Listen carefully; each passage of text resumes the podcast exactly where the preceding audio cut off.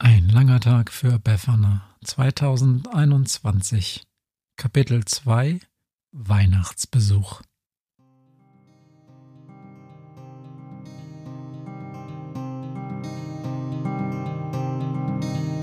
Wenn der Wind einsam durch die Straßen fegt, wenn die kalte Nacht sich auf die Häuser legt, wenn in Fenstern Weihnachtsschmuck ins Dunkel scheint, dann sind Befana und ihre Maus nicht weit.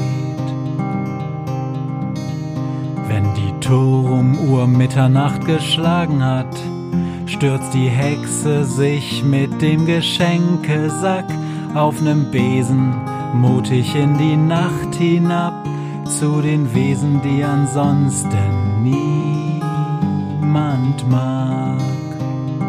Weihnachtshexe Befana ist für alle Monster da. Alle Ratten, Kakerlaken, Geister, Spinnen, Feuerdrachen, alle unsichtbaren Ungeheuer, Zauberzeitmaschinenbauer freuen sich schon das ganze Jahr auf den Winterwind, denn der bringt deine Weihnachtshexe namens Befana.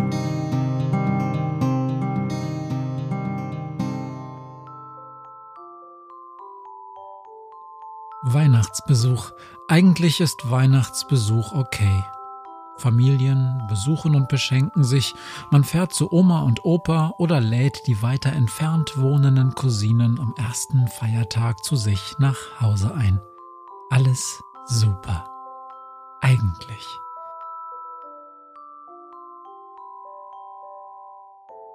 Aber manchmal kann Weihnachtsbesuch auch doof sein. Wenn sich beispielsweise die Großtante selbst zum Essen einlädt, selbst nur eine alte Schachtel Plätzchen von vor zwei Jahren mitbringt und dann beim Nachtisch den ganzen Pudding auffuttert. Zum Glück trinkt sie meistens auch zu viel Eierlikör und muss bald nach dem Essen ziemlich angetüdelt nach Hause gefahren werden, immer noch genügend Zeit, den Abend gemütlich ausklingen zu lassen. Beffanas Weihnachtsbesuch dagegen ist mal so richtig anstrengend. Richtig, richtig anstrengend. Da ist der Pastor im Badezimmer der wegen eines kleinen Versehens in ein Schaf verwandelt wurde und auf einem Blumenstrauß herumkaut. Und da ist dieses Ding vor der Tür, angeblich ein Riesenfan von Befana, das aber durch die seltsame Ankündigung, Befana womöglich auffressen zu wollen, auch nicht wirklich super sympathisch rüberkommt. Befana beschließt gerade, dass Weihnachtsbesuch nicht okay ist. Eigentlich ist Weihnachtsbesuch eher Kacke. Vor allem, wenn man dringend aufs Klo muss. Das hungrige Ding draußen vor der Tür klingelt inzwischen Sturm. Der Pastor wiederum scheint überhaupt kein Problem damit zu haben, sich mit einer Hexe in ein viel zu kleines Bad zu drängeln und macht kleine schwarz-grüne Kügelchen auf die Badezimmermatte. Und noch eins. Und noch eins. Es sind so viele Kügelchen, dass man meinen könnte, das ganze Pastorenschäfchen bestehe im Inneren ausschließlich aus diesen Dingern. Dies ist der Moment, in dem Befana ihre Entscheidung trifft. Sie zieht sich die Hose herunter, setzt sich aufs Klo, hält sich die Ohren zu, um das Klingeln nicht zu hören, und schließt gleichzeitig die Augen, um dem Pastor nicht in die Augen schauen zu müssen, und pinkelt lange, sehr lange. Sie pinkelt so lange, dass sie nachher richtig durstig ist, und als sie die Augen aufmacht und die Hände von den Ohren nimmt, ist es still und das Schaf ist verschwunden. Hey, ruft Befana. Schaf, wo bist du? Mäh, blökt es aus dem Flur, und irgendetwas fällt auf den Boden. Schaf, ruft Befana, während sie sich die Hose hochzieht. Was machst du da? Mäh, blökt es zurück. Ich komm nicht an das Türguckdings ran. Es kann außer mähen also auch sprechen, denkt Befana. Oder anders, sie denkt, dass sie es denkt, aber ganz offenbar hat sie es laut gesagt. Denn das Schaf ruft Ich bin auch ganz überrascht. Dann rumpelt es erneut im Flur, und als Befana aus dem Bad um die Ecke schaut, sieht sie auch warum. Das Schaf hüpft an der Tür hoch und runter und versucht, oben durch den Türspion zu linsen. Mach endlich jemand die Tür auf, brummt es bedrohlich von draußen. Sonst schlag ich alles kaputt. Ich. Kurz ist es still, dann ändert sich die Stimme. Zuhören statt zuschlagen, murmelt die Stimme. Versöhnen statt vernichten. Hey, ruft Befana, das ist aus meinem Buch. Aus dem Kapitel Neurolinguistische Therapievorschläge für japanische Urzeitmonster.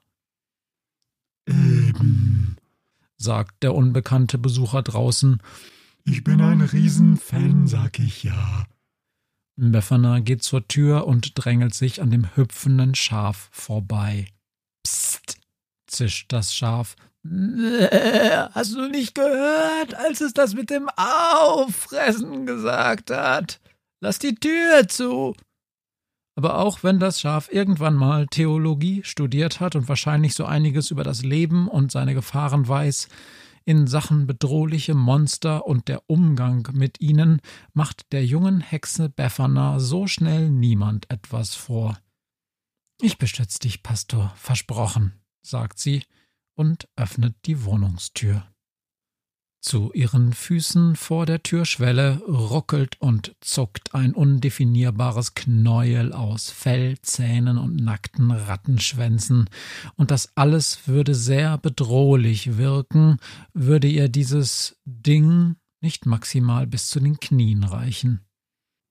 Wertschätzung statt Attacke, zischt das Feldings, entscheidet sich aber offensichtlich doch für die Attacke und springt mit einem gewaltigen Satz auf die Hexe los.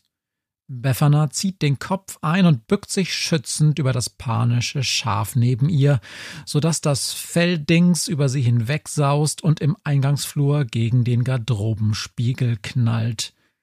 Autsch! schreit es und schüttelt sich ausgiebig.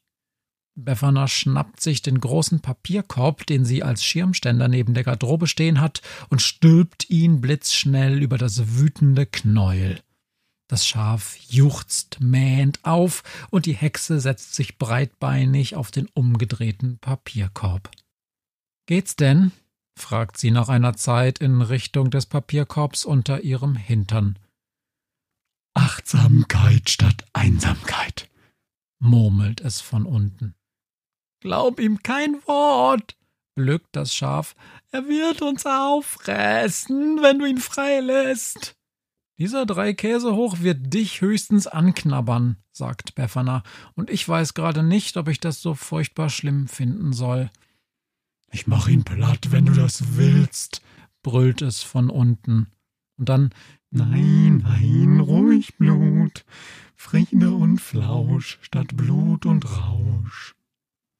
Das ist nicht aus meinem Buch, sagt Befana. Nee, hab ich mir selbst ausgedacht, murmelt es von unten. Ist nicht so gut, oder? Es ist ein Anfang, sagt Befana. Zwei, dreimal atmet sie tief ein und aus und schaut abwechselnd zwischen dem aufgekratzten Schaf vor sich und dem Papierkorb unter sich hin und her. Ihr Lieben, sagt sie schließlich, ich hatte eine anstrengende Prüfungswoche. Heute ist Weihnachten und ich wollte eigentlich noch meinen Besen putzen und meinen Bruder besuchen gehen. Das hier gerade ist dagegen sehr wenig entspannend. Versteht ihr das? Das Schaf vor ihr nickt, unten im Papierkorb raschelt es kurz zustimmend. Könnten wir also vielleicht nochmal von vorne anfangen, uns einfach nochmal kurz vorstellen? Wer wir sind, was wir sonst so tun und warum wir uns gerade hier in meinem Flur treffen. Wieder erntet ihr Vorschlag ein Nicken und ein Rascheln. Sehr schön. Ich fange einfach mal an. Mein Name ist Befana, ich wohne hier und im normalen Leben studiere ich vergleichende Kulturwissenschaften auf Master hier an der Hochschule für angewandte interkulturelle Regionalgeschichte. Ich koche gerne abends mit meinen Freunden und bin im zweiten Leben eine ganz anständige Hexe. Aber mehr so als Hobby, so. Wer möchte als nächster? Das Schaf blökt. Nee, mein Name ist Thomas. Ich bin eigentlich Pastor hier an der Studierendengemeinde und ich. ich. Ich habe mich auf der Party gestern total unsterblich in dich verliebt, Befana. Ich habe heute Morgen so lange rumgefragt, bis mir jemand gesagt hat, wo ich dich finden kann. Und dann habe ich den größten Strauß Blumen gekauft, den ich finden konnte, und habe geklingelt. Und dann. Nee, dann hast du mich in ein Schaf verwandelt. Ja, Entschuldigung, murmelt Befana. Ich mach's auch wieder gut, sobald ich weiß, wie. Was hast du gesagt?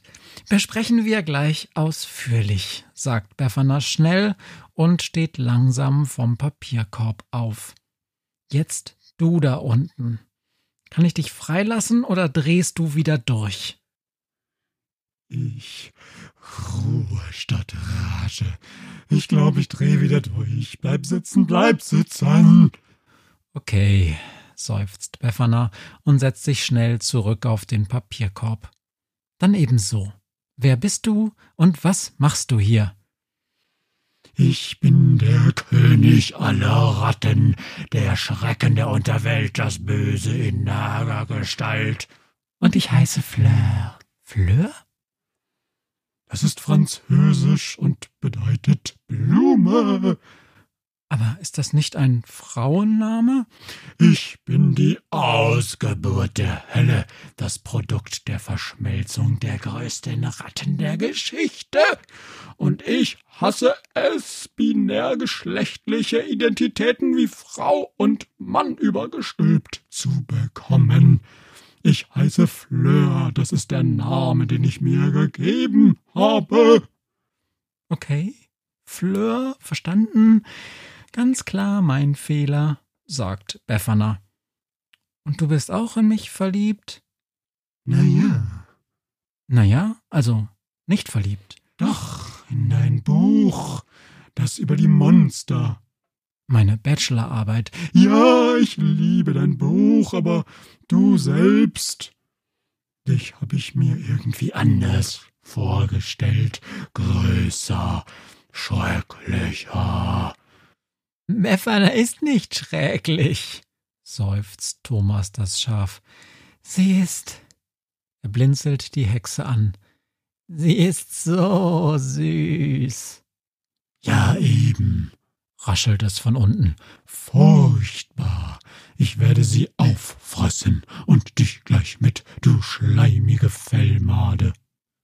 Weiter kommt Fleur nicht mit seinem oder ihrem Wutausbruch, denn just als Fleur weitere dunkle Gewaltfantasien herausschreien will, explodiert etwas weiter hinten in der Wohnung Beffanas Küchentisch. Miau, jault jemand über den rattelnden Lärm einer Dampfmaschine hinweg.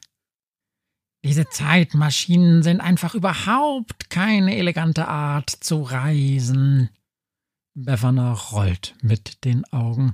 Wie viel bescheidener kann Weihnachten eigentlich noch werden in diesem Jahr? Potzblitz! Und wer bist du? ruft sie in Richtung Küche. Rate, miaut es zurück. Rate.